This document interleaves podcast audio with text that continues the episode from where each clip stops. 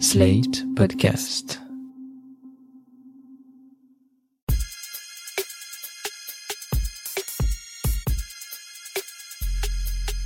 Salut chers auditeurs, salut chères auditrices, bienvenue dans Sans Algo, le podcast qui vous en fait découvrir d'autres.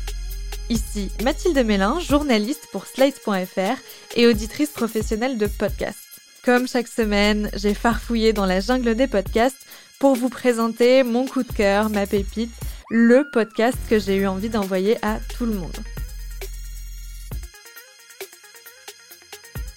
Est-ce qu'on vous a déjà raconté deux versions d'une même histoire? Par exemple, un couple qui raconte leur rencontre ou deux amis qui ressortent toujours la même histoire de déménagement galère d'il y a des années?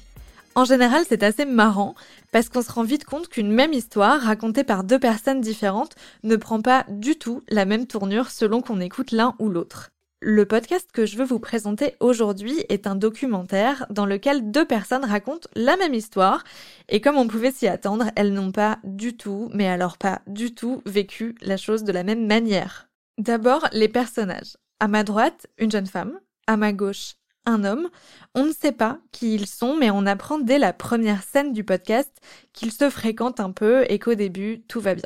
Je l'ai rencontré euh, en novembre, non, en octobre. Il m'a écrit le soir même, je crois, il était super content. Je me suis dit pourquoi pas. Elle est venue à la maison, puis à la fin du dîner, on est sorti pour aller boire un verre, et puis euh, sur le chemin, euh, moi elle me plaisait beaucoup, donc on, on s'est embrassés. Puis on est revenu chez moi, on a passé la nuit ensemble. J'avais envie de le revoir, euh, ouais, j'avais envie de le revoir, mais je crois qu'en fait pendant tout le truc j'étais curieuse, tu vois, mais ouais, si j'avais envie de le revoir.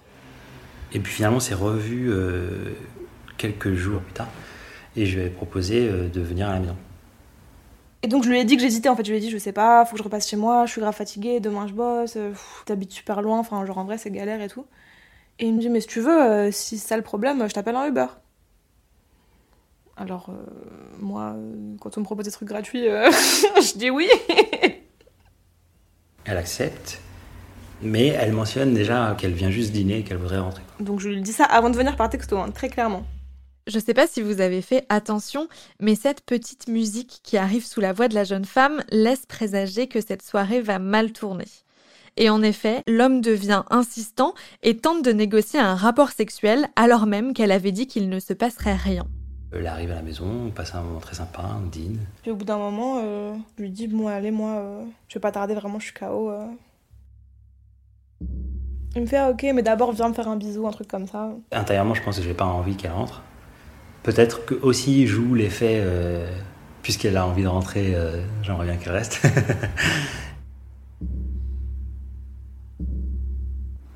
Et après, euh, je vais encore un peu plus loin et je commence un peu à la déshabiller. Et là en deux secondes, le mec euh, il m'allonge par terre sur son tapis et il me retire mon fut, tu vois.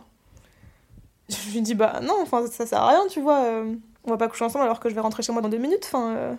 Du coup il m'a remis mon fut, machin. Mais il a quand même continué à me pécho et à me rallonger par terre et à me toucher et tout. Et en fait, deux, trois fois, il fait ça. Et deux, trois fois, je lui ai dit, genre, en fait, enfin, bon, allez, faut vraiment que j'y aille. euh.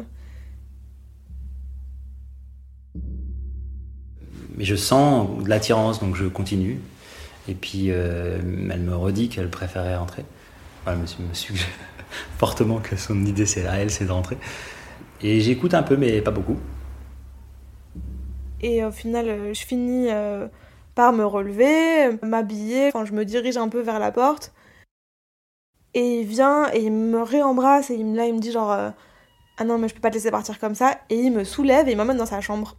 La jeune femme finit par rentrer chez elle en s'interrogeant sur ce qui vient de se passer. Deux ou trois jours passent, elle y pense, elle y pense, elle réfléchit à écrire à l'homme.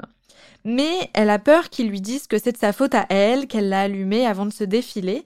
Au fond d'elle, ça bouillonne, et elle finit par se convaincre que, après tout, ce mec n'est pas méchant, et si elle lui écrit qu'il a mal agi, qu'elle s'est sentie mal à l'aise et qu'il ne l'a pas écoutée quand elle a refusé successivement de rester, il va prendre ça en compte et ne plus se comporter comme ça à l'avenir, avec d'autres femmes en tout cas, parce qu'elle ne compte pas du tout le revoir. Alors la jeune femme prend son courage à deux mains et envoie un texto assez clair et calme pour lui expliquer la façon dont elle a vécu cette soirée. Quand l'homme le reçoit, il lui répond immédiatement. Moi, j'ai reçu le message comme un vraiment. je pense que l'image la plus fidèle à ce que j'ai ressenti, c'est un, un quoi. Plutôt dans le cœur, en fait, le ressenti, c'était ça. Et je l'ai relu plusieurs fois. Je l'ai appelé immédiatement. Et moi, j'ai flippé de ouf quand il m'a appelé. Je me suis dit, oulala, il va m'embrouiller. C'est moi, je réponds pas. Et il m'a répondu, ok, je suis vraiment tellement désolée. J'ai pas du tout vécu les choses comme ça et j'aimerais qu'on en parle. Je suis tellement navrée, tellement. Et donc, en fait, il a complètement paniqué, tu vois. Donc, euh, moi, euh, voilà, encore une fois, je me suis sentie euh, coupable et je lui ai répondu, non, mais ça va, c'est pas très grave. En fait, ça me saoule là, tu vois, je lis mes textos et j'ai l'impression que je lui ai balancé sa vérité et comme il a grave paniqué et qu'il était grave désolé, bah je me suis sentie obligée de le faire se sentir mieux, tu vois. Et après, il m'a envoyé un message vocal. Je vais le dire comme ça parce que c'est trop long. Déjà, vraiment, waouh, merci. Et je suis vraiment désolé. Maintenant que tu me le présentes de cette manière-là, je me rends compte à quel point, euh, bah ouais, ouais, c'était. Et en même temps, euh, bah, tu pourras demander à. Pas du tout mon style d'ailleurs, c'est pas spécialement mon style non plus de. je suis pas, suis pas un consommateur de filles. Mais en même temps, euh, ce que tu décris, c'est vraiment une connerie, quoi. Point. J'aimerais vraiment qu'on puisse prendre un café ou que tu me le dises euh, en face et que tu m'expliques bien parce que je pense que en fait euh, tout au fond de mon être qui se croyait élégant avec les filles, et eh ben en fait il y a encore de, la crasse à nettoyer quoi. Point. Et je te remercierai jamais assez. Voilà. Franchement, je peux te dire un truc, c'est que je, suis effondré là, mais mais c'est très bien. À partir de là, s'engage une correspondance entre les deux personnages qui est assez fleurie et pleine de rebondissements. Je veux pas tout vous spoiler, donc je ne mettrai plus d'autres extraits du podcast, mais je peux vous dire que plus le documentaire avance, plus l'histoire se déploie, moins les deux personnages se comprennent et se répondent.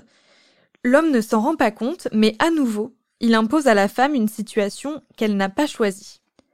Cette histoire de non prise en compte du consentement d'une femme par un homme est tristement banale, mais tout de suite les grands mots rend cette histoire captivante grâce à un montage très rythmé. Les témoignages de l'un et de l'autre s'enchaînent de façon très fluide, ils se répondent et réagissent à ce que vient de raconter l'autre, alors qu'on entend très bien qu'ils n'ont pas été enregistrés en même temps. Ce documentaire, c'est une petite pépite qui a d'ailleurs reçu le prix Petites Ondes au festival Longueur d'onde 2020. La réalisatrice Nora Benaroche Orsoni l'a fait dans le cadre de l'école de création sonore Transmission créée en 2018. Pour le trouver, il faut donc taper transmission au singulier dans votre appli de podcast et cliquer sur la jaquette en noir et blanc avec une cassette audio dessus. Ce documentaire, il soulève pas mal de questions, à la fois sur le fond et sur la forme. J'ai donc invité Nora Benaroche Orsoni au micro de Sans Algo pour échanger avec elle à propos de Tout de suite les grands mots. Bonjour Nora Benaroche Orsoni. Bonjour. Pour commencer, est-ce que vous pouvez nous expliquer euh, comment vous avez convaincu ces personnages de vous répondre et de vous raconter cette histoire? Alors cette histoire, j'en ai entendu parler par euh, le personnage féminin euh, que je connais très bien et qui me racontait cette histoire au moment où elle se déroulait, pendant les, tous leurs échanges de messages.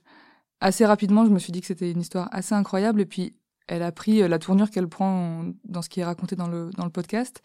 Et une fois que l'histoire a été plus ou moins archivée pour eux, euh, j'ai eu envie de, bah, de la raconter. Euh, et j'ai donc cette, cette fille me, me, racontait cette histoire dans vraiment dans tous les détails. Euh, j'avais une très bonne connaissance euh, in situ presque de ce qui s'était passé. Euh, et euh, c'est par elle que j'ai eu le contact du garçon que j'ai appelé en lui expliquant euh, qu'Anna euh, m'avait raconté cette histoire et que je la trouvais intéressante et que je trouvais euh, que j'avais envie d'avoir sa version de l'histoire. Euh, et il a tout de suite été partant en fait. Euh, ce qui ce qui est finalement pas très étonnant quand on l'entend dans le podcast parce que il avait très enfin de la même manière qu'il avait très envie de parler avec elle, il avait très envie de parler tout court de sa remise en question, de féminisme, de consentement, de relations femmes-hommes, etc. Et vous, comment vous l'avez euh, approché ce personnage que vous connaissiez pas, contrairement au personnage féminin euh, Comment ça a changé votre façon de l'interroger, le fait de le connaître par procuration déjà? Euh, Je me souviens plus exactement comment je l'ai approché, mais euh, enfin bon, l'histoire était quand même assez euh, sensationnelle. Enfin, c'est peut-être pas le terme, mais en tout cas ce que je lui ai dit, moi, c'est que je m'intéressais à la place des hommes dans le féminisme. Et ensuite, il a accepté qu'on se rencontre. Bon, ça, ça lui a beaucoup plu. Euh, et c'était pas complètement faux finalement, euh, même si évidemment moi j'avais mon point de vue sur ce qu'il disait, sur son comportement, etc. Euh, mais je me suis dit, c'est quand même intéressant. Enfin, c'est c'est absurde et c'est un peu fou ce qui s'est passé, mais ça existe et il est probablement pas le seul à réagir comme ça. Et, et c'est pas l'histoire la plus, c'est pas la réaction masculine la plus inintéressante. Euh, et donc j'ai tenté de faire la part des choses entre ce que moi, je, les jugements que je pouvais avoir sur son comportement, sur son avis, etc. Et sur euh, et entre ça et euh, est-ce que ça disait euh, des relations entre les garçons et les filles qui ont euh, plus ou moins de 30 ans euh, en 2018 à l'époque, 2018-2019. Et et donc je suis allée l'interviewer chez lui et en fait, c'était assez simple parce que je ma grille d'entretien était très simple, c'est-à-dire que je voulais, euh, pour lui comme pour elle, uniquement qu'il me raconte les faits les uns après les autres et leurs leurs sentiments, leurs émotions, tout ce qu'ils ont traversé, toutes les toutes les émotions par lesquelles ils sont passés euh, dans leur tête au fur et à mesure des faits. Et euh, le fait d'avoir une connaissance assez précise du déroulement, de quel texto a suivi quel autre texto, quel coup de fil, quel euh, message vocal, euh, quelle relance, etc. Ça m'a permis, euh, quand l'un ou l'autre passait trop vite sur sur un événement, sur un fait, de de ralentir, de les faire revenir, de leur dire mais attends, est-ce que tu es sûr qu'à ce moment-là, c'est ça qui s'est passé? Entre-temps, il s'est passé quoi? Et surtout, la méthode absolument simpliste que j'ai utilisée, c'est qu'il me racontait euh, l'un comme l'autre, donc séparément. Ils me racontaient euh, leur téléphone dans la main. Ils me racontaient les... donc c'est-à-dire que tout se passe euh, plus ou moins par message, en, en, quelques rencontres en personne en plus, mais ils avaient chacun leur téléphone et, et je leur demandais de lire les messages. Et en fait, moi j'aime beaucoup utiliser des supports dans mes dans mes entretiens. Euh, c'est, je trouve que c'est un, un déclencheur merveilleux de souvenirs et d'émotions et, et surtout ça ça leur permettait euh, de de pas trop euh, euh, comment dire quel est le terme de de pas enjoliver l'histoire ou de pas faire l'impasse sur les choses gênantes c'est-à-dire que voilà lui comme elle quand quand ils, ils, allaient un peu trop vite sur des choses et que je leur disais non mais si tu lis le texto là qu'est-ce qu'il y a écrit? Et les, les, choses qui étaient écrites n'étaient pas forcément euh, en leur faveur ou n'étaient pas forcément euh, très classe. Donc euh, ça, ça remettait un truc d'objet, pas d'objectivité, mais très factuel et qui les confrontait à leur propre comportement respectif, quoi. Au final, vous avez un documentaire de 20 minutes, donc il y a un gros travail de montage, de rythme et de récit. Comment vous avez travaillé ce montage alterné pour qu'ils se répondent à chaque fois pile poil l'un l'autre, surtout en ayant autant de rush à la base? Bah, ça a été quand même assez facile de jeter plein plein de choses parce qu'ils m'ont raconté en long et en large euh, leur relation, par exemple, comment ils se sont rencontrés, la séduction, etc. Moi, c'était pas mon sujet. Euh, et je, alors, ça date un peu maintenant, mais je crois vraiment me souvenir que ce, ping-pong verbal euh, m'est apparu tout de suite comme la seule solution. Et ce qui est, enfin, ce qui est assez amusant parce que, enfin, étonnant parce que moi, c'était le moment où je commençais à faire du documentaire radio et c'était pas du tout la forme que j'avais fantasmer ou imaginer de ce que je pourrais aimer faire en son. J'imaginais un documentaire sonore avec de l'ambiance, euh, euh, des situations, du reportage, de la nature, de je sais pas quoi. Et en fait non, j'ai fait la chose la plus euh, la plus sobre et je l'aurais jamais imaginé. Et et du coup, j'ai fait un premier montage de 40 minutes. Euh, qui était en fait probablement beaucoup trop long à écouter et, et surtout euh, qui n'allait pas euh, dans l'essence des choses. Et, et c'était quand même, enfin, c'est quand même un exercice compliqué de, de, de faire parler euh, un garçon qui, qui accepte euh, de raconter des, des, des comportements euh, problématiques qu'il a eus. donc il a accepté et je me devais d'être le plus fair play possible avec lui et, et je, je faisais pas ça pour jeter pour le jeter en pâture à euh, un auditorat euh, quelconque euh, ni pour enfin en tout cas c'est pas de cette manière-là que moi j'avais envie de de parler de consentement et de féminisme j'avais pas envie de le ridiculiser elle, donc le personnage féminin, elle, elle, était assez remontée contre lui à plein de moments. Et euh, ce que j'ai d'abord fait, c'est que j'ai coupé toutes les, tous les moments où elle était injuste avec lui, ou en tout cas, elle était euh, gratuitement euh, un peu cruelle, quoi.